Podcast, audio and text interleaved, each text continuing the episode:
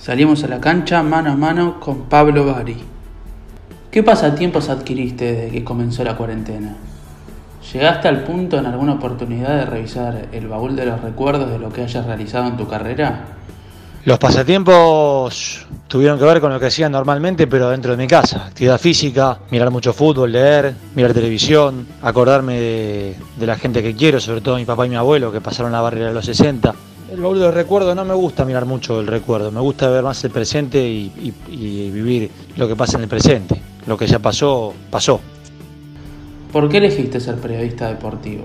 ¿Fue por herencia familiar o salió de vos insertarte en el campo comunicacional?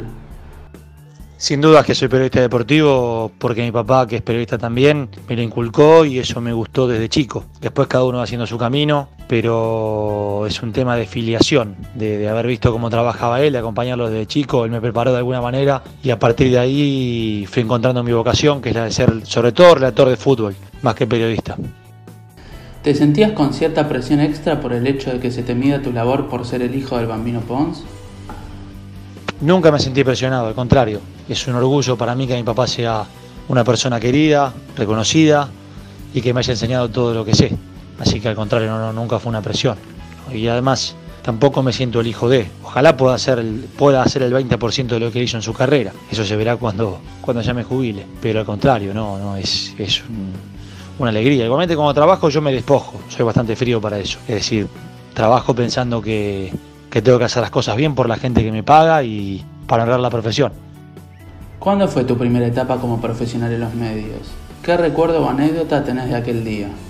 Arranqué profesionalmente en el 2004 en Fox, transmitiendo en fútbol mexicano. Lo que me acuerdo es que el primer día estaba tan nervioso que relaté un partido de la Liga Mexicana, febrero del 2004, que tuve que ir después a, a que me revisen en el hospital militar o hospital naval, no me acuerdo, nunca me acuerdo cuál de los dos era, de Luis María Campos. Había ido a ver a unos amigos que, que trabajaban en una tratoría lírica donde yo colaboré y me sentía tan mal, me bajó la presión y me tuve que ir para allá. Así que no arranqué muy bien. Ya pasaron 16 años. ¿Te costó adaptarte al hecho de no ir a relatar un partido al estudio y que te toque hacerlo en tu casa? Me adapto porque tengo ese pensamiento. Es un pensamiento en el que hay que adaptarse y acomodarse a lo que te dan y a lo que hay, sin quejarse. Así que no hay problema. Preferiría estar toda la vida en, en el canal, pero es lo que nos toca y lo bueno es estar presente, así que no hay ningún problema. ¿Cambiaste mucho tu forma de relatar, ya sea en el formato radial o televisivo? Bueno, vas cambiando, yo fui cambiando cuando fueron pasando los años, porque fui cambiando como persona también, como ser humano. No soy el mismo que cuando tenía 20 años, ahora tengo 34 para 35, entonces obviamente que hay otras, otros valores, otro, otra valoración de la vida, otra concepción, y seguro que fui cambiando. Hoy me siento más aplomado, no quiere decir que sea mejor o peor, pero sí me siento más aplomado que cuando arranqué y, y mucho más preparado para, para hacer lo que venga. ¿Qué exponentes tenés en el relato, ya sea en tu etapa de aprendizaje como también a la hora de ejercerlo? Primero mi papá, que es el Bambino Pons, me crié con él obviamente y me enseñó todo. Víctor Hugo Morales porque lo escuchaba de chico, escuchaba la radio, yo soy del 85 y toda la etapa de, la niñez en la que no había fútbol televisado era, era con la radio. Y más para acá Mariano Clos, Federico Bulos que además es amigo, Marcelo Araujo que fue un transgresor de relato y que innovó y seguramente que más allá de que creo que el último innovador es el Bambino, con los cantos, todos los que nombré me parece que fueron importantes por lo menos para mi formación, muy importantes. ¿Notás que el relato radial cambió para mal a comparación de otros años? No sé si cambió para mal. Me parece que cada uno tiene su forma. Yo no, no, no, no me siento capacitado para criticar a nadie. Esto es como un equipo de fútbol. Cuando ganás, cualquier estilo es válido. Es decir, si te contratan y te pagan, o sea, te llevan para, para trabajar, es porque lo haces bien. Si te sostienen es porque lo haces bien. Entonces, es válido el estilo que tenés.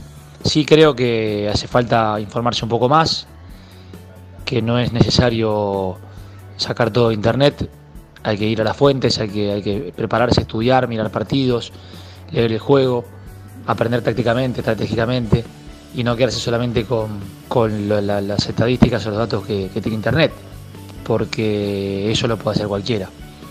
Después lo que hay que, lo que, hay que demos- no demostrar, pero lo que hay que hacer es estar capacitado desde, desde la narración, desde la voz, desde los tiempos de relato, desde conocer a los jugadores y desde conocer el juego también. ¿Alguna cuenta pendiente en tu carrera? No me gusta lamentarme ni soy de lamentarme, pero sí me gustaría ir a un mundial. Eso es algo que me falta en la carrera. Después estoy conforme y estoy agradecido por, por estar donde me gusta. ¿Cuál fue la cobertura que hasta ahora la consideras como la mejor que hiciste? No sé si lo mejor. Eh, yo estoy contento de pertenecer a Fox y de relatar fútbol argentino. Eso es seguramente lo más importante que me tocó. Transmitir en su momento para fútbol de primera, desde el 2005 hasta, hasta el 2008, 2009 y ahora con la Superliga lo mismo. Seguramente que eso es lo más importante porque significa estar en la cancha transmitiendo a los equipos de tu país, el fútbol de tu país, el fútbol que uno veía o que veías cuando, cuando eras chico.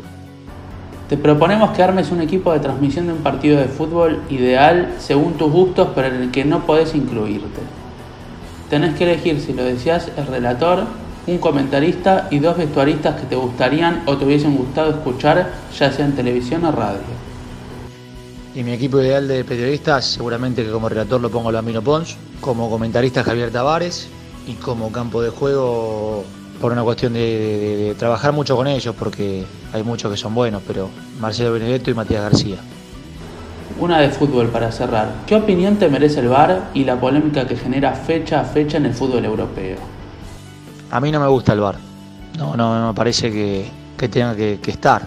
El fútbol creo que pierde la esencia de esa manera y además se hace todo robótico. Es, es un fútbol que ahora es más que fútbol, es, es una película de suspenso un thriller. Sí, para saber si entró la pelota y a lo sumo alguna, algún codazo que el árbitro no ve que es para roja directa, pero más que eso no. No, no, el offside por el hombro, el offside por un hombro o por, por la punta de un botín me parece que es absurdo. Este fue Pablo Bari en exclusiva para Salimos a la Cancha.